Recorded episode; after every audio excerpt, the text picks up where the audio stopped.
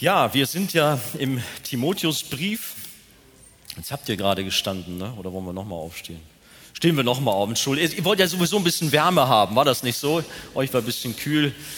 Wir wollen ja nicht irgendeine eine Tradition pflegen, aber ich denke, es ist doch auch gut, durch unser Stehen auch dem Wort Gottes Respekt auch zu erweisen, dass wir jetzt auch lesen wollen, auch erst aus 1. Timotheus Kapitel 3. Und es geht weiter mit dem Vers 8 bis 15. Gleicherweise sollen auch die Diakone ehrbar sein, nicht doppelzüngig, nicht vielem Weingenuss ergeben, nicht nach schändlichem Gewinn strebend. Sie sollen das Geheimnis des Glaubens in einem reinen Gewissen bewahren. Und diese sollen zuerst erprobt werden, dann sollen sie dienen, wenn sie untadelig sind. Frauen sollen ebenfalls ehrbar sein, nicht verleumderisch, sondern nüchtern, treu in allem. Die Diakone sollen jeder Mann einer Frau sein, ihren Kindern und ihrem Haus gut vorstehen. Denn wenn sie ihren Dienst gut versehen, erwerben sie sich selbst eine gute Stufe und viel Freimütigkeit im Glauben in Jesus Christus.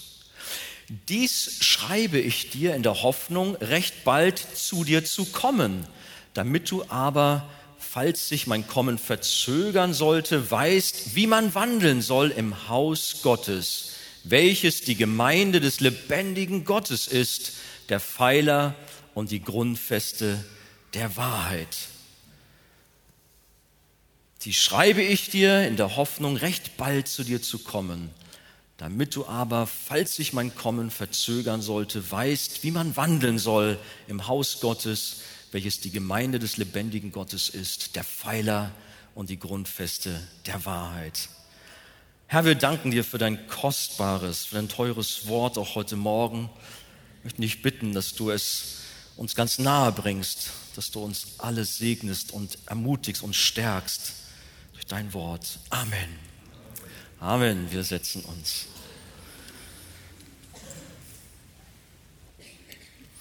Das Haus des lebendigen Gottes, so habe ich die Predigt überschrieben, das Haus des lebendigen Gottes. In diesen beiden Schlüsselversen, die ich gerade zum Schluss noch einmal wiederholt habe, da wird der Grund genannt, warum Paulus diesen Brief an Timotheus schreibt. Es geht um den Wandel in der Gemeinde, also um die Ordnung, um das Verhalten und das Miteinander in der Gemeinde. Gott ist ein Gott der Ordnung und deshalb soll in den Zusammenkünften der Gemeinde alles, 1. Korinther 14, Vers 40 sagt es, anständig und in Ordnung geschehen. Und wie das aussieht in der Gemeinde, haben wir ja auch schon in den letzten Wochen betrachtet, welche Ordnungen da sind. Wir haben darüber gesprochen. Einzelne Aufgaben, die einzelnen Verantwortungsbereiche, von Mann und Frau, von der Leiterschaft haben wir letzten Sonntag insbesondere auch gehört und wollen auch weitersehen. Wie ist es mit dem Wandel in der Gemeinde? Da haben wir die Gemeinde und ihre Diakone. Ein zweites wichtiges Amt neben den Bischöfen und Aufsehern, Diakone. Das Wort Diakon oder genau genommen aus dem griechischen Diakonos stammt von einer Wortfamilie, die dienen bedeutet.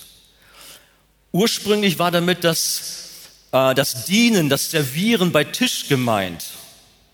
Wie ein Kellner so in etwa, dass man dort die Tischgemeinschaft bedient hat mit Essen und so weiter. Aber später bezeichnete der Begriff Diakon alle Dienste in der Gemeinde, nicht nur die typischen Barmherzigkeitsdienste, will ich bei der Gelegenheit auch einmal sagen, die wir üblicherweise mit Diakonie in Verbindung bringen. Wir haben ja so oft auch diesen Begriff Diakonie oder denken wir an die Diakonissen, die auch einen so großartigen Dienst tun. Unsere, wie sagt man, die Häubchenschwestern, nicht? Ein Bereich, der doch immer weniger wird. Aber ich denke, wir sind alle dankbar auch für den Dienst, den auch die Schwestern hin und her, auch in Krankenhäusern, in Heimen tun. Während das Ältesten- und Leitungsamt der Gemeinde nur in der Verantwortung von Männern stehen soll, werden beim Amt des Diakons ausdrücklich Männer und Frauen zusammengenannt. Wir haben 1. Timotheus 3, Vers 11 gehabt, wo eben auch die Frauen angesprochen sind. Vorher bei der Auflistung in der Leiterschaft, da werden die Frauen nicht erwähnt, aber hier doch ausdrücklich mit erwähnt. Und die Bibel nennt viele Frauen, die einen herausragenden diakonischen Dienst getan haben und deshalb ein hohes Ansehen hatten. Denken wir allen voran nur an die Phoebe. In Römer 16, die Verse 1 und 2 lesen wir das, dass sie dem Apostel Paulus und anderen so hilfreich zur Seite stand. Als ein Beistand wird sie bezeichnet. Sie war die Diakonin von der Gemeinde in Kenchrea. Paulus nennt sie ganz bewusst in dieser Aufzählung Römer 16, wo ja viele Mitarbeiter, viele Diener des Herrn genannt werden, an erster Stelle. Ich denke, das kommt nicht von ungefähr. Gerade weil sie so einen aufopferungsvollen Dienst geleistet hat. Ich musste in unseren Tagen an den Dienst von Sabine Ball zum Beispiel denken. Sie ist ja jetzt beim Herrn. Vor, glaube ich, wenigen Wochen ist sie heimgegangen. Aber es hat mich sehr beeindruckt, auch ihr Dienst ich weiß nicht, ihre Geschichte kennt ihr vielleicht, die ja eine reiche Frau war aus den USA, zurückkam in ihre Heimatstadt nach Dresden und sich dort den Jugendlichen auf der Straße widmete, in der Altstadt von Dresden und dort wunderbar auch für Gott gewirkt hat und die Herzen der Jugendlichen gewinnen konnte, aber letztendlich zum Herrn aufführen konnte. So viel Segen ist auch durch ihren Dienst entstanden. Und es gibt viele Frauen, die in einer mächtigen Weise Gott gedient haben. Heute oder auch in der Vergangenheit. Diakone stehen zwar unter der Leitung der Ältestenschaft, der Leiterschaft und helfen ihnen in ihrem Dienst, aber sind damit keineswegs minderwertiger. Alleine die Aufzählung der Qualifikation zeigt, dass sie identisch sind, dass sie gleich sind, gleiche Bedeutung da fast haben. Auf die Qualifikation möchte ich jetzt nicht im Näheren eingehen, weil wir ja schon am letzten Sonntag über den Dienst der Leiterschaft viel gehört haben, auch eine nähere Beschreibung. Das können wir, glaube ich, jetzt hier bei den Diakonen einmal übergehen. Paulus beschreibt Diakone als Männer und Frauen mit besonderen charakterlichen Fähigkeiten, die konkret und greifbar die Liebe Christi in der Gemeinde vorbildlich leben. Und solche Menschen brauchen wir, die vorbildlich vorangehen in einer, in einer Dienstbereitschaft. Wie der Name Diakon ausdrückt, ist es ihre Aufgabe, dem Leib Christi auf unterschiedliche Weise zu dienen, zu helfen, zu versorgen. Jesus selbst lebte es vor und kümmerte sich um Verachtete, um Ausgegrenzte, um Schwache und Kranke. Und die ganze Geschichte von Jesus ist ein, ein Dienst, er dient. Als größtes Zeichen von demütiger Dienerschaft wusch er einmal seinen Jüngern die Füße. Können wir uns daran erinnern? Damit hat er es gezeigt. Das ist Dienen. Die Jünger hatten da bisweilen eine ganz andere Sichtweise. Mit Dienen war das manchmal nicht so. Die haben sich eher da mal gestritten, wer denn der Erste im Reich Gottes einmal sein wird, wer dann mal so richtig eine dolle Rolle spielen wird. Und was sagt Jesus da? Aber Jesus rief sie zu sich und sprach, Ihr wisst, dass die Fürsten der Völker sie unterdrücken und dass die Großen Gewalt über sie ausüben. Unter euch aber soll es nicht so sein, sondern wer unter euch groß werden will, der sei euer Diener. Und wer unter euch der Erste sein will, der sei euer Knecht. Gleich wie der Sohn des Menschen nicht gekommen ist, um sich dienen zu lassen, sondern um zu dienen und sein Leben zu geben als Lösegeld für viele. Diakon bzw. Diakonen zu sein, ist einerseits ein Amt, wie wir hier sehen, in das man berufen wird, aber andererseits sind wir alle aufgerufen, quasi Diakone zu sein, Diener im Haus Gottes. Es geht heute das, um das Haus des lebendigen Gottes. Wir alle sind aufgerufen, Diener zu sein, uns einzubringen, zu helfen, zu versorgen, zu unterstützen, Acht zu haben aufeinander, zu schauen. Wir sollen Liebe weitergeben. Im 1. Petrus 4 heißt es, dient einander jeder mit der Gnadengabe, die er empfangen hat, als gute Haushalter der mannigfachen Gnade Gottes. Gaben sind nicht zum Selbstzweck gegeben, sondern zum Nutzen der ganzen Gemeinde. Und deshalb sind wir aufgerufen, uns umeinander zu kümmern, füreinander da zu sein. Wir haben einmal bei einer Hauskreisleiter-Schulung diese ganzen Füreinander und äh, Zueinander-Begriffe durchgenommen. Kannst dich daran erinnern, Frank? Eine Fülle, die uns die Bibel dort mitteilt, dass wir eben keine Einzelgänger sind, die sich nur um sich selber irgendwie kümmern und sorgen, sondern dass wir Diener sind, zueinander, füreinander. Da gibt es eine Fülle von Bibelstellen. Mal geht es um Ermahnung auch, mal um Aufbau, um Hilfe und, und, und. Wir sind aufgerufen, füreinander da zu sein. Wer als Diakon seinen Dienst gut und treu versieht, der wird gesegnet werden. Der diakonische Dienst ist ein Weg zu höheren und größeren Aufgaben. Wir haben hier so einen Vers in 1 Timotheus 3, Vers 13. Wir können es ja noch einmal lesen. Denn wenn Sie Ihren Dienst gut versehen, erwerben Sie sich selbst eine gute Stufe und viel Freimütigkeit im Glauben in Christus Jesus.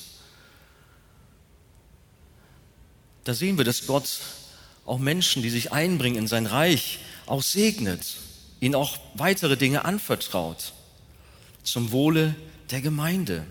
Die Gemeinde könnte ohne ihren vielen Mitarbeiter und Mitarbeiterinnen nicht existieren, die einen aufopferungsvollen Dienst zur Ehre Gottes tun. Und wenn wir in unsere Gemeinde hineinschauen, da gibt es so viele, die einen so gewaltigen Dienst für den Herrn tun. Oft in der Stille, oft im Verborgenen.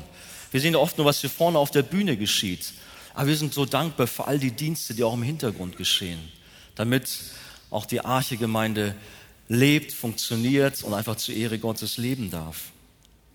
Das zweite, die Gemeinde, ein Haus des lebendigen Gottes. Und nun kommen wir zum Kern unseres Textabschnitts. Wie man wandeln soll, haben wir gelesen im Haus Gottes, welches die Gemeinde des lebendigen Gottes ist. Wenn ich jetzt hier rausgehen würde und auf der Straße Menschen fragen würde, was ist das Haus Gottes? Was würden sie mir antworten? Würden sagen, ja, geh mal in die Stadt. Wir haben dort den schönen Michel. Das ist doch ein wunderbares Haus Gottes würden mir andere Kirchen nennen, würden mir vielleicht sagen, da sind großartige Moscheen, das ist doch ein Haus Gottes. Oder irgendwelche Tempelanlagen. Wir haben übrigens ja auf den Bildern von der Freizeit einige Tempelanlagen aus früheren Zeiten gesehen. Das sind doch Häuser Gottes. Aber die Bibel sagt, dass Gott eben nicht in einem Haus wohnt, welches aus Händen gemacht ist, sondern er wohnt in den Herzen der Menschen. 2. Chronik 2, Vers 5 und Apostelgeschichte 7, Vers 48 steht davon zum Beispiel etwas. Er wohnt nicht in einem Gebäude, sondern er wohnt in den Menschen. Und damit ist die weltweite Gemeinde der wiedergeborenen Kinder Gottes gemeint. Das ist keine menschliche Organisation. Man ruft irgendwie Leute zusammen, man organisiert etwas. Man hat ja gerne dieses Beispiel mit dem Kaninchenzüchterverein. Ja, da treffen sich ein paar, die haben das Interesse, mit den langen Ohren sich zu beschäftigen oder auch mit den kürzeren Ohren. Keine Ahnung, wie das alles so ist. Aber ihre Leidenschaft sind die Karnickel und nichts dagegen. Ich weiß ja nicht, wen wir hier so haben, der sich mit dieser, äh, mit dieser Angelegenheit beschäftigt, ja. Aber das ist ein Verein. Man kommt zusammen, man organisiert etwas. Es ist etwas von Menschen organisiert. Und da gibt es viele Dinge. Verbände und, und, und. Aber ist die Gemeinde damit zu vergleichen mit so einem Verein? Gut, vom Gesetz her müssen wir auch ein Verein sein, das ist wohl wahr. Aber ist die Gemeinde ein, ein Verband so, ein, eine, eine, ja, eine menschliche Institution? Nein. Sie ist etwas von oben installiertes, hineingebracht in diese Welt. Sie ist eine herausgerufene Schar der Heiligen. Die Bibel gebraucht diesen Begriff Ekklesia. Gott ruft Menschen heraus aus allen Völkern, aus allen Nationen, aus allen gesellschaftlichen Schichten. Und auch hier in unserer Gemeinde, ich freue mich immer darüber, dass wir hier so international besetzt sind, dass wir alle, wir haben gerade schon gehört, aus äh, hier Debritos, aus Kapverden, ja, heute seid ihr da, aus Spanien, heute seid ihr nur gastweise da. Aber wir haben in unserer Gemeinde so viele Nationalitäten vertreten, so unterschiedliche gesellschaftliche Schichten auch vertreten. Und das ist ein Segen, alt und jung vertreten. Könnt ihr euch noch dran erinnern? Ich habe einmal auch hier gefragt, vor einiger Zeit. Welche Altersstufen haben wir hier? Und das ist ein Segen, dass die Gemeinde auch so zusammengesetzt und so soll es auch sein. Denn Gott ruft Menschen aus allen Völkern und Nationen, aus allen gesellschaftlichen Schichten, aus allen Altersgruppen zusammen in ein Haus, in sein Haus. Und das ist ein großartiges Geschenk, wenn wir dazugehören dürfen. Dass Christus durch den Glauben in euren Herzen wohne, heißt es in Epheser 3. Denn ihr seid ein Tempel des lebendigen Gottes, wie Gott gesagt hat. Ich will in ihnen wohnen und unter ihnen wandeln und will ihr Gott sein und sie sollen mein Volk sein. 2. Korinther 6. Wenn das kein Grund zur Freude ist, dann weiß ich auch nicht. Man denkt vielleicht nicht immer darüber nach, aber vielleicht können wir heute mal wieder uns das bewusst werden lassen. Möge das der Herr uns nahe bringen, was es heißt, Gemeinde des Herrn, Haus Gottes zu sein. Wohnt Gott auch in dir? Der lebendige Gott macht kleine, schwache Menschen zu seinem Tempel. Wir haben im Alten Testament ja diesen gewaltigen Tempel, der dort errichtet worden ist. Und mit so viel Eifer, mit so viel Sorgfalt wurde er gebildet. Mit so viel Liebe. Alles musste genau nach der Anweisung Gottes gebaut werden. Aber dann können wir nur staunen und Gott anbeten, dass wir sein Haus sein dürfen. Denn auch uns gestaltet er mit so viel Liebe, uns bereitet er auch zu und sorgt für uns. Mit seinem Heiligen Geist macht er Wohnung in uns Menschen. Wir sind teuer erkauft und er hat uns, die wir Fremde waren, zu seinen Kindern gemacht und in sein Haus eingefügt. In Epheser 2 lesen wir, so seid ihr nun nicht mehr Fremdlinge und Gäste, sondern Mitbürger der Heiligen und Gottes Hausgenossen. Gott hat die Gemeinde zusammengerufen wir waren Fremdlinge, wir waren von Gott entfernt, wir wollten von Gott nichts wissen. Aber dann kam dieser mächtige Ruf, den niemand widerstehen kann. Und möge dieser Ruf auch heute Morgen dir gelten, der du noch nicht zu Gott gehörst. Diesem Ruf kannst du nicht widerstehen. Dieser Ruf, er ist so stark, so liebevoll, der zieht dich zu sich. Und dann gehörst du dazu. Der gottlose Mensch ist durch die Sünde von Gott getrennt. Er hat keinen Zugang, keine Rechte und Ansprüche bei Gott. Aber durch Jesus wird diese Trennung überwunden.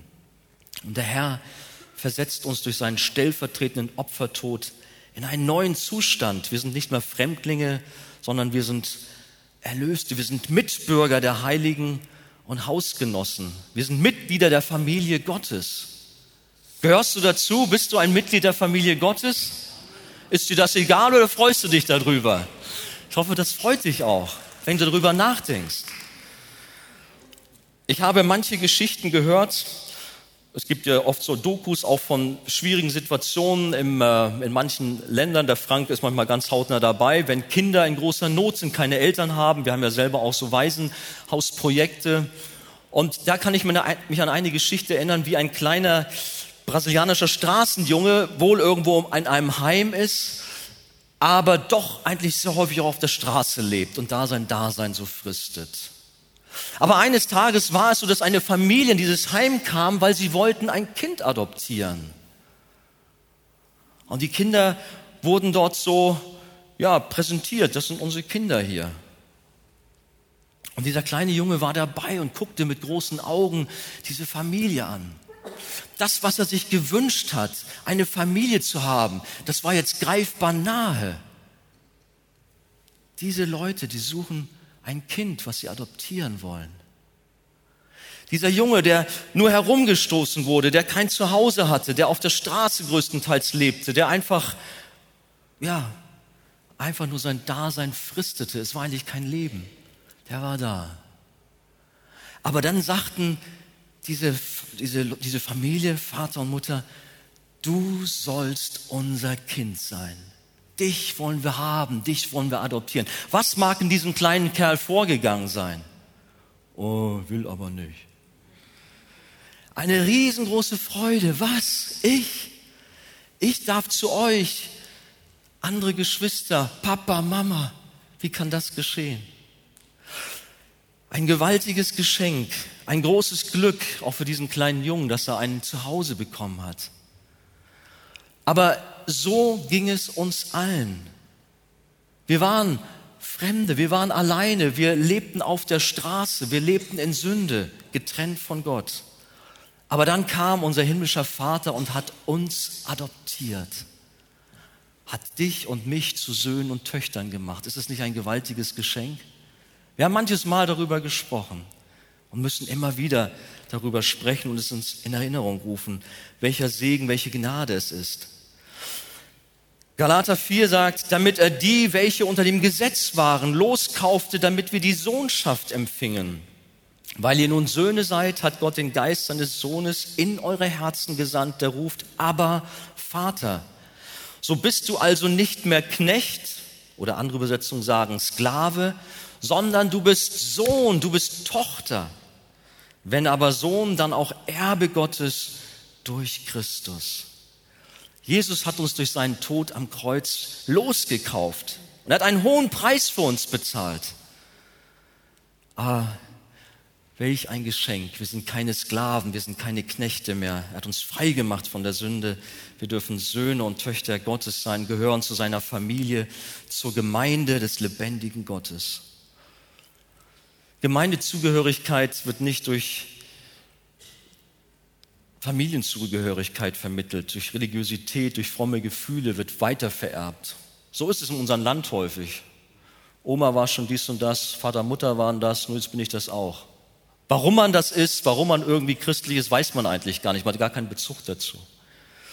Nein, wir werden hineingeboren durch die Wiedergeburt, die alleine Gott schenkt so wie man in seine natürliche Familie ohne eigenes Dazutun hineingeboren wird, so ist es auch im Geistlichen.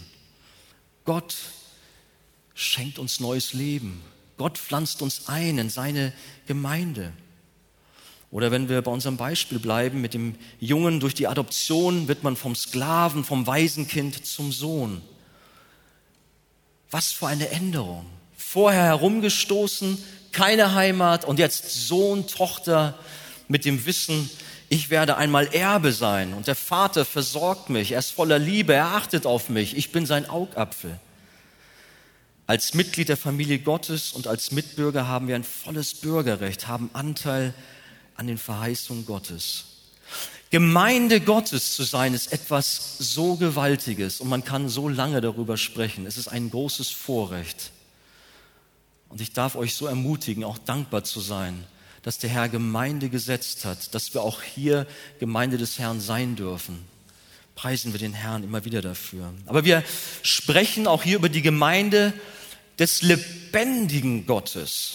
Das Haus Gottes ist ein Haus voller Leben. Gerade auch heute, wenn man das hier mal ganz praktisch nimmt, wenn man durch die Räumlichkeiten hier geht, ist überall Leben. Das ist immer ganz spannend zu sehen. Ich meine, normaler soll nur hier sein, aber falls ihr mal runtergehen müsst auf Toilette, dann hört ihr vielleicht, was hin und her in den Räumlichkeiten der Arche los ist. Und manchmal auch in der Woche, wenn man hier rumgeht, am Dienstag speziell, überall sind Kurse und das finden wir schön. Wie in einem Bienenstock haben wir manchmal gesagt. Überall lebt es und es ist Aktivität da. Das Haus Gottes ist ein Haus voller Leben, gewirkt durch die Kraft des Heiligen Geistes. Geistliches Leben ist natürlich gemeint in erster Linie. Es ist ein Ort des Gebetes, ein Ort des Lobpreises, der Anbetung. Hier soll der Herr in großer Freude und Dankbarkeit geehrt und gelobt werden für das, was an uns getan hat. Wir sind die Gemeinde des lebendigen Gottes. Unser Gott lebt und wir wir leben doch auch. Sein Geist wohnt in uns. Sein Wort spricht er zu uns. Und wir zuhören, was er uns zu sagen hat, auch heute Morgen. Er spricht zu uns ganz deutlich und macht uns Dinge bewusst. Der Heilige Geist geht durch die Reihen und wirkt Leben. Wir feiern heute das Abendmahl. Auch da geschieht nicht zuletzt eine tiefe Gemeinschaft. Auch da drückt sich Leben aus. Wir dienen einander, wie wir gehört haben. Wir sind eine lebendige Gemeinde. Manchmal entsteht jedoch der Eindruck, dass die Welt in ihren Veranstaltungen und Festen mehr Leben und Begeisterung hat als die Gemeinde Jesu. Das Gleiche gilt auch für den Einzelnen, der als ein Haus Gottes bisweilen mehr Leben und Liebe ausstrahlen könnte. Ich weiß, wenn man hier oben steht und dann so hineinschaut, ist es klar, man entspannt sich so und die Gesichtszüge, die gehen dann manchmal so runter und man ist vielleicht auch so, vielleicht ist auch heute ein bisschen kalt und die Gefühle sind auch nicht so da. Aber manchmal denkt man hier oben, wenn man auch so Lobpreis macht und sagt, Herr, wir preisen dich, wir, und dann guckt man so rein und dann sieht man da so liebe Geschwister stehen.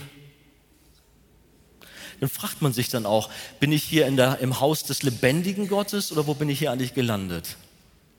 Wir müssen uns manchmal auch ein bisschen selber vielleicht mal hinterfragen und gucken, was mache ich hier eigentlich? Vielleicht braucht man so einen Spiegel mitunter. Guck dich mal an, wenn du den Herrn anbetest. Haben wir nicht Grund, uns zu freuen und begeistert zu sein und auch Fröhlichkeit auszudrücken? Nichts Aufgesetztes. Und klar, man hört immer wieder, ja, der, der, der Deutsche, der Hanseat, der ist so, so, so eingefroren oder so. Aber ich weiß nicht, wenn ich dann mal hier so hier in die Nähe so rumkomme, wenn die Arenen hier so sind, ob das nun die Kollerlein oder daneben die, die HSH Nordbank, Gibt es die noch? Doch, heißt noch so, ne? Noch heißt sie so. Da kann der Hanseat dann ganz schön aus sich herauskommen, oder? Kann man das nicht auch im Gottesdienst und beim Herrn? Da kann man auch feiern und Gott Ehre geben und fröhlich sein, in die Hände klatschen, die Hände hochheben und begeistert sein. Ich sage das jetzt nicht, weil ihr das nicht macht, aber ich will euch auch ermutigen. Ich weiß, der eine oder andere könnte da auch noch ein bisschen auch Ermunterung gebrauchen, das zu tun. Nächstes Mal machst du vielleicht, komm. Wir wollen doch dem Herrn zujubeln. Ja, genau, da haben wir drauf gewartet. Dankeschön, das war dein Einsatz, ja. Könnt ihr ja alle mal machen, ne? Demnächst mal, juhu. Dann denken Fremde hier, was ist denn hier los in der Arche? Nein. Aber ist gut. Wir dürfen uns auch freuen und auch jubeln, in der Tat, und jauchzen, weil der Herr hat uns zu seinen Kindern gemacht. Wenn das kein Grund zur Freude ist, ich sagte das schon. Wer hat denn mehr Grund zu feiern als das Volk Gottes? Wenn wir zu einem lebendigen Gott gehören und nicht zu einem toten Götzen, dann soll man das doch auch sehen können. Im Haus des lebendigen Gottes, da wohnt der Heilige Geist. Er ist hier, lagert sich über seiner Versammlung. Er wohnt hier. Er ist in der Atmosphäre, er durchdringt sie. Er setzt die Akzente auch heute Morgen in diesem Gottesdienst und er arbeitet uns an uns. Er gestaltet uns mehr und mehr um in sein Bild.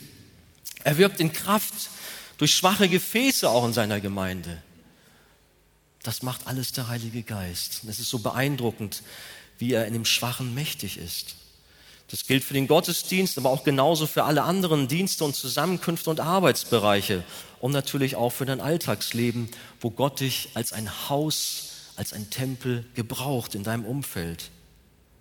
Oder wird das manchmal dann doch nicht so deutlich? 1. Korinther 6 hat ermahnende Worte. Oder wisst ihr nicht, dass euer Leib ein Tempel des Heiligen Geistes ist, den ihr von Gott empfangen habt und dass ihr nicht euch selbst gehört? Denn ihr seid teuer erkauft. Darum verherrlicht Gott in eurem Leib und in eurem Geist, die Gott gehören. Nochmal zurück zum alttestamentlichen Tempel. Als er eingeweiht wurde, können wir uns daran erinnern, da lagerte sich die Herrlichkeit Gottes, die Heiligkeit Gottes, die kam in einer Wolke hinein in den Tempel. Ein gewaltiger Augenblick. Und Israel war versammelt und merkte, der lebendige Gott ist hier. Die Herrlichkeit und Heiligkeit Gottes ist aber auch hier. Auch wenn wir jetzt hier keine Wolke um uns herum haben. Aber der Herr hat gesagt, er ist bei uns, bei seinen lieben, bei seiner Braut, bei seiner Gemeinde. Der lebendige Gott ist in unserer Mitte und erfüllt sein Haus mit seiner Gegenwart. Sein Heiliger Geist ist hier und berührt unsere Herzen und erfüllt uns mit seiner Kraft. Darfst dich ausstrecken, darfst den Herrn auch heute Morgen suchen, zu sagen, Herr, komm, ich bin ein so schwaches Gefäß, aber ich danke dir, dass du auch heute Morgen etwas Neues auch für mich hast und dass du mich erfrischen möchtest. Wir dürfen heilige, lebendige Zeugen sein. Vielleicht macht er uns aber auch heute Morgen deutlich, dass unser persönliches Haus aufgeräumt werden muss. Dass hier und da Dinge in Ordnung zu bringen sind. Dann lass es geschehen, höre hin. Der Herr arbeitet an, arbeitet an dir. Wir brauchen Reinigung, Vergebung. Wir dürfen zu Jesus kommen, ihm unser Versagen bringen und erfahren, wie er das Haus wiederherstellt, wie er uns mit Kraft erfüllt und leben wird. Das dritte, die Gemeinde Säule und Fundament der Wahrheit. Wir haben gelesen, wie man wandeln soll im Haus Gottes, welches die Gemeinde des lebendigen Gottes ist, der Pfeiler und die Grundfeste der Wahrheit. In diesem Timotheusbrief geht es ja auch um die Missstände in der Gemeinde, um Irrlehrer und so weiter, auch in der Gemeinde in Ephesus. Und Paulus hat hierbei eines der sieben Weltwunder vor Augen, den großen Tempel der Göttin Artemis in Ephesus. Und da haben wir gerade Bilder bei der, von der Freizeitgruppe gehört, dass äh, da waren Tempelanlagen von Pompeji und dergleichen. Weiß nicht, ob ihr das gesehen habt mit diesen Säulen da. Dieser Tempel der Artemis war ein großer Tempel und hatte sage und schreibe 127 Säulen. Nicht solche mickrigen wie hier oben, sondern richtig starke Säulen, 18 Meter hoch war jede einzelne und sehr schön verziert mit Marmor und so weiter. Dieser Tempel hatte ein stabiles Fundament und eben diese Fülle imposanter Säulen. Aber letztendlich war dieser Tempel kein Fundament und keine Säule der Wahrheit Gottes, sondern der Lüge und des Betruges. Das, was dort geschah in diesem Tempel, war nicht die Wahrheit des lebendigen Gottes, sondern es war ein toter Götze, der dort verehrt wurde und angebetet wurde. Artemis und all die anderen Götter dieser Welt. Heute, es gibt eine Fülle von Göttern, auch wenn sie nicht mehr Artemis und sonst wie heißen, aber sie sind da, sie werden angebetet, sie werden verehrt und Vielleicht ist der eine oder andere auch hier und weiß genau, welchen Götzen er anbetet.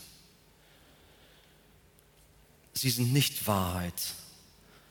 Sie versuchen sie vielmehr zu verdrehen und von der Wahrheit abzulenken. Der Ursprung der Wahrheit ist allein der lebendige Gott. Nun haben wir diese Verse. Wie stehen nun Gemeinde und Wahrheit zueinander? John Stott schreibt dazu, dass es hier manchmal Irritationen gibt. Wie ist denn das? Und er sagt, ist die Wahrheit das Fundament der Gemeinde oder die Gemeinde das Fundament der Wahrheit? Er sagt, beides ist richtig und gehört untrennbar zusammen. Gemeinde und Wahrheit brauchen einander. Da muss man vielleicht auch tiefer noch drüber nachdenken. Gemeinde und Wahrheit gehören zusammen. Natürlich wissen wir, dass Jesus die Wahrheit auch ist. Er ist der Felsen, auf dem die Gemeinde gegründet ist. Er ist unser unumstößliches Fundament. Die Gemeinde, die wird nicht untergehen, auch wenn sie immer wieder bis aufs Schärfste verfolgt wird. Aber wie heißt es in Matthäus 16, selbst die Pforten der Hölle wird die Gemeinde nicht überwältigen können. Und da sind schon viele Stürme die über die Gemeinde Gottes hinweggegangen. Immer wieder, auch heutzutage, wenn wir in manche Länder gehen, wo, äh, ja, in islamischen Umständen, wo auch immer, Korea, Nordkorea zum Beispiel, die Gemeinde wird verfolgt. Sie hat einen schweren Stand. Aber Gott erhält sie, er trägt sie durch, er bewahrt sie. Sie wird nicht untergehen. Es gibt keine bessere Grundlage als Jesus Christus. Denn einen anderen Grund kann niemand legen, außer dem, der gelegt ist, welcher ist Jesus Christus. Jesus wird auch als der Eckstein bezeichnet. Das wissen wir. Das meint, er ist der Grundstein, auf dem alles andere aufbaut und sich ausrichtet. Die Apostel, sie haben nichts anderes getan, als Jesus den Gekreuzigten zu verkündigen. Die Botschaft vom Kreuz war immer das Zentrum, war das Fundament. Die Treue zum Wort, zur Wahrheit, das hat die Gemeinde gebaut über die Jahrhunderte hindurch. Und wo es nicht mehr getan wurde, da zerbröckelte es, da verlor die Gemeinde an Kraft. Aber wohl der Gemeinde Gottes, wenn sie sich auf das Wort gestellt hat, wenn sie die Wahrheit verkündigt hat, wenn das ihr Fundament war. Epheser 2 lesen wir, wir sind auferbaut auf der Grundlage der Apostel und Propheten, während Jesus Christus selbst Eckstein ist, in dem der ganze Bau zusammengefügt wächst zu einem heiligen Tempel im Herrn, in dem auch ihr miterbaut werdet zu einer Wohnung Gottes im Geist. Wir gehören dazu, jeder Einzelne ist ein wunderbarer Baustein, der von Gott liebevoll bearbeitet wird und seinen speziellen Platz erhält, sodass er sich den Gesamtbau des Hauses Gottes einfügt. so lasst auch ihr euch nun als lebendige Steine aufbauen, als ein geistliches Haus, als ein heiliges Priestertum, um geistliche Opfer darzubringen, die Gott wohlgefällig sind durch Jesus Christus. Ach, aber in der Gemeinde, ich halte es nicht mehr aus. Da ist so viel Unfrieden und so viel Streitigkeiten und man begrüßt mich nicht und man sieht mich nicht und überhaupt auch, mh, hm, gibt so vieles, wo man sich dran streiten, dran reiben kann. Oder ist die Arche perfekt etwa? Nein, ist sie nicht. Hier sind Menschen zusammen, hier sind Sünder zusammen. Stellt euch mal vor, hier leben Sünder ganz eng beieinander. Und das kommt manchmal zutage. Und dennoch ist es die Gemeinde des Herrn. Dennoch ist es eine heilige Gemeinde. Sind wir Heilige? Sünder und Heilige. Ja, ich habe hier gefunden einen Mann, der war mit seiner Gemeinde unzufrieden. Er sah die Mängel und Fehler und spürte den Sand im Getriebe, zog sich daraufhin immer mehr zurück. Er klagte und grollte, er ist bitter geworden. Vielleicht spielst du mit dem Gedanken, na, ich gucke hier nochmal rein, aber irgendwann gehe ich dann. Mir reicht's langsam. Was ist in deinem Herzen? Dann schenkte Gott ihm einen Traum. Er sah plötzlich das Haus Gottes und sah plötzlich, wie dort ein Stein fehlte. Und das sah so, so hässlich aus. Und Gott sagte, schau mal, da ist doch dein Platz. Da gehörst du rein.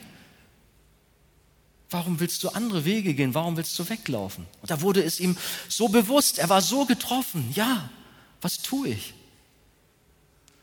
Ich weiß ja nicht, was in deinem Herzen so vorgeht, aber Gott weiß es dass er dich doch neu berühren möge, auch heute Morgen, und eine Liebe zu seiner Gemeinde schenken möge. Vielleicht müssen Dinge auch mal angesprochen werden, ausgeräumt werden. Es braucht vielleicht Vergebung. Aber dafür sind wir füreinander da. Da kommen wieder diese Zueinander und dürfen aufeinander zugehen, dürfen einander helfen, einander begegnen. Möge doch der Herr auch uns Einheit und Liebe immer wieder aufs Neue schenken. Als Gemeinde Gottes sollen wir in der Wahrheit leben und nichts als das Evangelium der frohen Botschaft vom Kreuz lehren und uns darauf gründen. Wenn wir von hier oben etwas anders verkündigen als das Evangelium der Gnade Gottes, dann haben wir unseren Job verfehlt, dann können wir unsere Bibel zumachen und können nach Hause gehen, dann, dann gehe ich wieder ins Finanzamt. Nein, wir wollen das Evangelium verkündigen. Nichts gegen die Finanzamtleute, ihr macht auch da einen guten Dienst. Der Herr möchte, dass wir doch in der Gemeinde die Wahrheit verkündigen, sein Volk lehren, uns darauf gründen. Leider, und da bin ich auch dankbar, du hast es in der Taube sehr stark erwähnt, auch wird in unseren Tagen auch das Wort Gottes immer mehr auch mit Füßen getreten. Man beachtet es nicht mehr so. Wir haben diese kleine Taube gehabt und es hat viele Menschen wachgerüttelt. Und man merkt, es ist eine große Not auch in unserem Land, weil so viele Missstände da herrschen, weil eben nicht mehr das Wort von der Wahrheit gepredigt wird, weil man sich anderen Dingen zuwendet oder die Wahrheit verfälscht und abflacht oder äh, verwässert, wie auch immer. Die Wahrheit ist oft nicht mehr die Grundlage. Man meint, Kompromisse eingehen zu müssen, um den Glauben an Jesus kompatibel mit anderen Religionen und Weltanschauungen zu machen. Toleranz, das große Wort. Wir müssen doch irgendwo uns hier eingliedern. Und so wird die Wahrheit nicht mehr verkündigt und schon gar nicht gelebt, sondern die Wahrheit wird verraten. Die Wahrheit wird verraten. Gott erbarme dich auch über Gemeinden und Kirchen in unserem Land, die sich von der Wahrheit mehr und mehr entfernen und einen verderblichen Weg gehen. Die Bibel gilt vielerorts nicht mehr als irrtumslos. Liberale und bibelkritische Strömungen haben nicht zuletzt auch in den Gemeinden immer stärkeren Einfluss genommen. Damit tastet man das Fundament an. Man braucht sich nicht zu wundern, wenn die Gemeinde in Mitleidenschaft gezogen und instabil wird. Aber Gottes Wort ist und bleibt von der ersten bis zur letzten Seite ohne Abstriche vom Heiligen Geist inspiriert, die Wahrheit. Das ist die Wahrheit. Ist das so? Glauben wir das alle, dass das die Wahrheit ist? Dann wollen wir uns immer wieder darauf stellen. Wir wollen auch diese Wahrheit immer mehr auch suchen und in allen Facetten. Auch wenn es uns vielleicht zunächst mal nicht gefällt, was wir hier und da mal hören. Aber unsere Sehnsucht soll doch sein, die Wahrheit kennenzulernen, uns auf der Wahrheit zu gründen und nicht irgendetwas anderes zu tun. Himmel und Erde werden vergehen, sagt Jesus, aber meine Worte werden nicht vergehen. Und es gibt ein anderes Wort oder zwei Stellen oder mehr. Wer diesem Wort etwas zufügt oder auch weglässt, ja, der bekommt Probleme mit Gott. Das ist gefährlich. Aber wer sich auf Gottes Wort verlässt, ist auf einen Felsen gegründet in Ewigkeit. Die Wahrheit als Fundament. Aber nun haben wir gelesen, die Gemeinde Gottes ist aber nicht nur das Fundament der Wahrheit, sondern wird hier auch als eine Säule der Wahrheit bezeichnet. Pfeiler und Säulen haben wir auch hier in dieser Gemeinde, in unserem Haus und wir sind dankbar, dass sie da sind, sonst würde da oben das alles runterbrechen und ihr werdet einen Stock tiefer da oben, ja? Seid ihr froh, dass ihr Säulen habt? Ich hoffe ja. Aber Säulen sind nicht nur dazu da, um etwas abzustützen, sondern sie wurden in einer anderen Weise auch genutzt. Nämlich sie wurden aufgestellt, um auf etwas hinzuweisen. Wie ein Denkmal, worauf man eine Inschrift angebracht hat. Gott möchte, dass die Wahrheit nicht nur im inspirierten Wort zu lesen ist, sondern auch im Leben seines Volkes veranschaulicht wird. Die Gemeinde soll wie eine Säule sein, die auf ihrer Grundlage steht, eine Säule, auf die die Wahrheit eingraviert ist, damit alle sie sehen können. Und das in einer lebendigen Weise, denn wir sind doch die Gemeinde des lebendigen Gottes. Es ist für die Gemeinde gleichzeitig eine Pflicht und ein Privileg, die Wahrheit des Evangeliums hochzuhalten und vor allen Menschen sichtbar werden zu lassen. Tun wir das immer wieder im Alltag? Wir wollen es tun, die Wahrheit hochhalten, uns dazu stellen, auch wenn es vielleicht manchmal unbequem ist. Spurgeon hat gesagt, die Gemeinde hat hier einen Auftrag und soll wie ein Leuchtturm sein. Wir haben als Jugendgruppe unseren Raum Lighthouse genannt, weil wir auch da gesagt haben, wir wollen als Volk Gottes, wir wollen das Licht der Wahrheit hineinstrahlen lassen in eine dunkle Welt. Und dieses Licht möge doch die Menschen anziehen. Sie sollen kommen und sollen die Wahrheit erkennen. Und das ist unser Auftrag auch als Gemeinde Gottes in einer dunklen Welt, dass wir hinausstrahlen, die Wahrheit hinausbringen und den Menschen Orientierung bringen. Sie hören ja so viel und sie wissen nicht, wo ist die Wahrheit eigentlich. Sie suchen und sind irritiert in diesem aufgewühlten Meer um sie herum. Aber da ist dann der Leuchtturm der Gemeinde Gottes, der die Wahrheit hinausstrahlt und Menschen in Seenot den Weg zur Rettung weist. Die Gemeinde ist aber auch wie ein großes Mahnmal, auf das sich alle Blicke richten und die Wahrheit vom Kreuz in Erinnerung gerufen bekommen, dass die Menschen sich erinnern. Da ist Gemeinde des Herrn. Dort wird der lebendige Gott verkündigt. Manche schämen sich für die Wahrheit oder meinen, um Ungläubige zu erreichen, die Wahrheit zu glätten oder das Licht des Leuchtturms etwas abzudunkeln, damit es niemanden zu sehr blendet. Wir sind Licht und Salz. Und wir dürfen da keine Abstriche machen, können wir eigentlich auch nicht, weil wir sind es ja. Wir sollen unseren Auftrag in dieser Welt wahrnehmen, sollen das Evangelium allen Völkern und Nationen verkündigen. Und da haben wir auch als Archegemeinde einen besonderen Auftrag, als eine Säule, gerade auch übers Fernsehen, die Wahrheit hinauszubringen. Und ich sage euch, betet, betet immer wieder, auch für diesen Dienst. Und wir merken, wie auch immer stärker auch Gott auch wirkt und die Wahrheit hineinkommt und auch Reaktionen der Menschen herausbringt.